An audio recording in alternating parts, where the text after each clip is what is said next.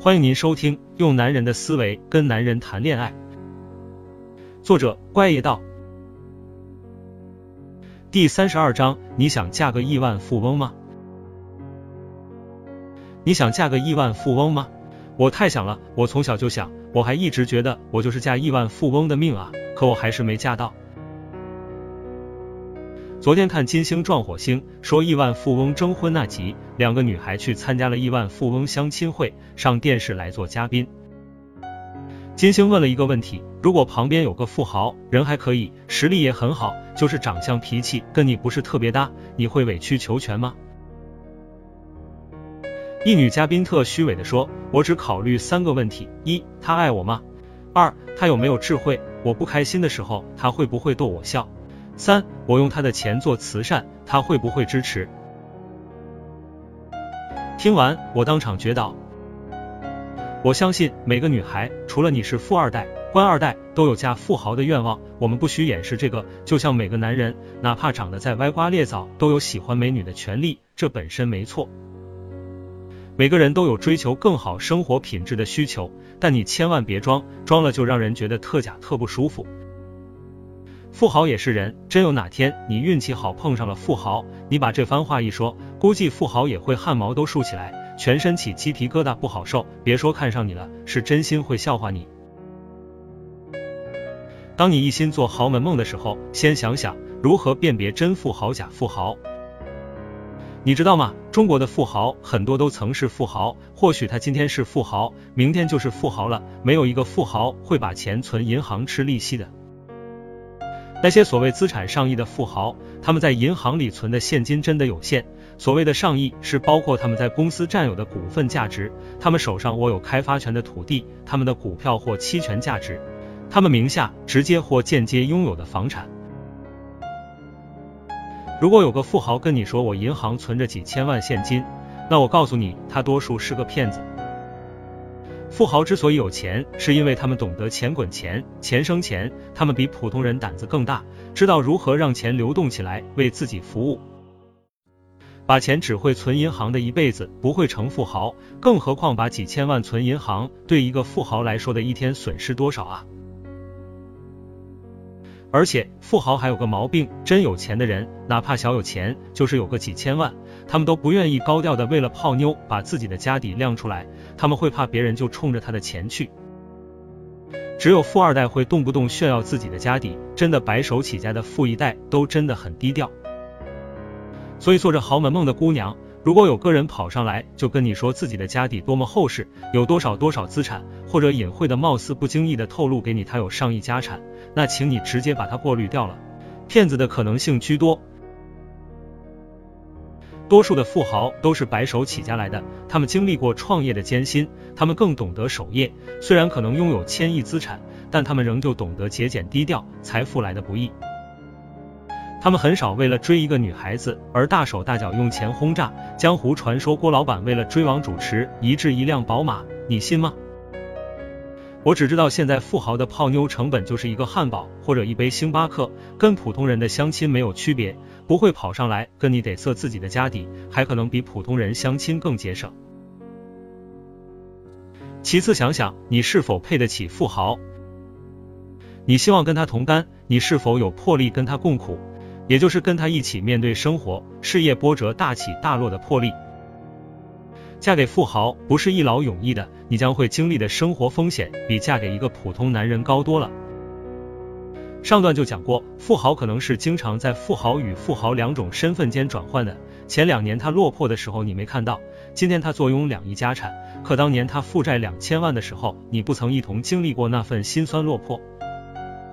万一你幸运的嫁给了他，将来的某一天又风云莫测，他不幸又一落千丈成了富豪，你是否有这个魄力与他共苦？这个不是说说的，是由你的价值观和性格决定的。没事的时候说愿意容易，可一旦遇事了，没几个不劳烟纷飞的。你看到史玉柱今天的财富，你能想象他曾经承受两亿的负债吗？你看到俞敏洪新东方的上市，如果你早认识他，你会跟他一起往电线杆上贴小广告吗？你看到曾经风光的黄光裕，你有魄力有能力在他落难之后像杜鹃一样斡旋重敌，垂帘听政吗？你可能无法想象，很多富豪都是从摆地摊起家的，又或是做过跑单帮，只是在他们成功了之后，把那段经历不再提起，否则显得矫情。但你要知道，你找了这样的人过一辈子，你的安逸的富裕生活可能只是暂时的，或许一夜之间他被打回原形，或许更落魄，你有这个能力承受吗？我说的价值观是富豪这个特殊人群，撇去做官的和娱乐明星这群小众以外，其他多数是生意人。他们天生具有赌性和冒险家精神，他们不是守着一亩三分田安于过小日子的人，他们可以穿着朴素低调，其貌不扬，但他们天生的赌性大爆发的时候，往往成也萧何，败也萧何。这在与你相识前，他们或许是前者；在与你相识后，到了后者的境地。你若是个同样具有冒险家精神的女子，我相信你完全有资格与之匹配，因为金钱之外，你有这个天生的胆识去与其共苦。但你若只是个只追求浪漫富裕生活的享受安逸的小女人，我劝你算了。若有机会让你经历如此的生活风险、致命打击，最后劳燕分飞，不如找个普通人安稳过日子，别做豪门梦了。中国的豪门都只是第一代或者最多第二代，基础不牢，这种一夜落魄的风险要比李嘉欣家的豪门高多了。富豪不是一劳永逸，富豪更多高发性，你经得起多大的磨难，才担得起多大的幸福。跟富豪恋爱，你到底得到了什么？你能获得物质吗？或许有，比如衣服、鞋、包、首饰。如果你运气好，足够智慧，或许还有机会得到，比如房子、车子。可你知道吗？这些身外之物，富豪可以随时给你，也可以随时拿回去。你极大程度的满足了自己的虚荣心，可这些都是喇叭吹在外的。没到你嫁进豪门那一刻，富豪的还是富豪的，跟你没有半毛钱关系。但无论你嫁不嫁得进豪门，你不能让自己的时间就这么陪富豪白玩了呀。起码你也要让自己在恋爱过程中增长点本事。章子怡在当年卧虎藏龙记者会上，英文超烂吧，听不懂记者的问题，尴尬的说：“我需要翻译。”可是几年后，她却能全英文出演一期回忆录。我们先不去讨论款爷送了她鸽子蛋，最后没送成房这些八卦，在一次鲁豫有约的访问里，说起她英文的进步，她说：“这恋爱也不是白谈的呀，这就是我说的学到的钱财之外的本事。”富豪中确实不乏暴发户，或许他屁本事没有，就是一下子运气来了，接都接不住。而更多的富豪，不包括富二代，特别在中国，还真的是一步步白手起家，从艰难的创业中走过来的。他们身上一定有超越普通人的品质优点。别以为他们就运气好，也别老吃不到葡萄说葡萄酸地，以为人家多么有关系，多么有背景。所谓关系，都是等他有钱之后再锦上添花的东西。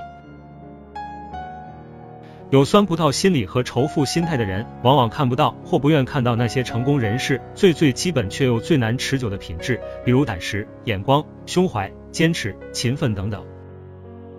你若有幸跟富豪恋爱，先不要去考虑嫁不嫁得进豪门，也别考虑人家会不会给你一套房，你先思考下如何学习他的优点，并将其变为自己的优点。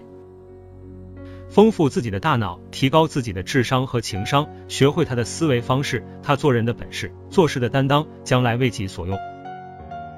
其实这样也更容易让你跟他产生爱情并长久，因为这才会发展成共同语言，真正走入彼此的心。记住，光有一张漂亮脸蛋不足以让你锁定富豪，想锁住他的心，必须跟他有同步的思想，这是你跟他恋爱中的修炼。如果你能渗透这些，别说嫁豪门了，你自己都完全有机会成为豪门。中国有十三点三九七亿人口，其中有六点三五万亿万富豪，有一百零二万千万富豪。也就是说，两万一千一百个人里就有一个亿万富豪，一三零零个人里有一个千万富豪。其实姑娘们遇到富豪的几率并不低。富豪在情感上也只是个普通人，对爱情有最基本的渴求。他们也希望爱人和被人爱，和普通男人一样，有个温暖的家，有个爱自己的女人，柴米油盐而已。可舆论媒体要么把富豪妖魔化，认为有钱的男人就是随便玩弄女性的流氓；要么把富豪神话，让人觉得高不可攀、不可企及。其实他们真的跟我们一样，爱情上普通而平凡，有个相知的伴侣，牵手一辈子，一起面对生活事业的起起落落。本次节目播讲完毕，感谢您的收听。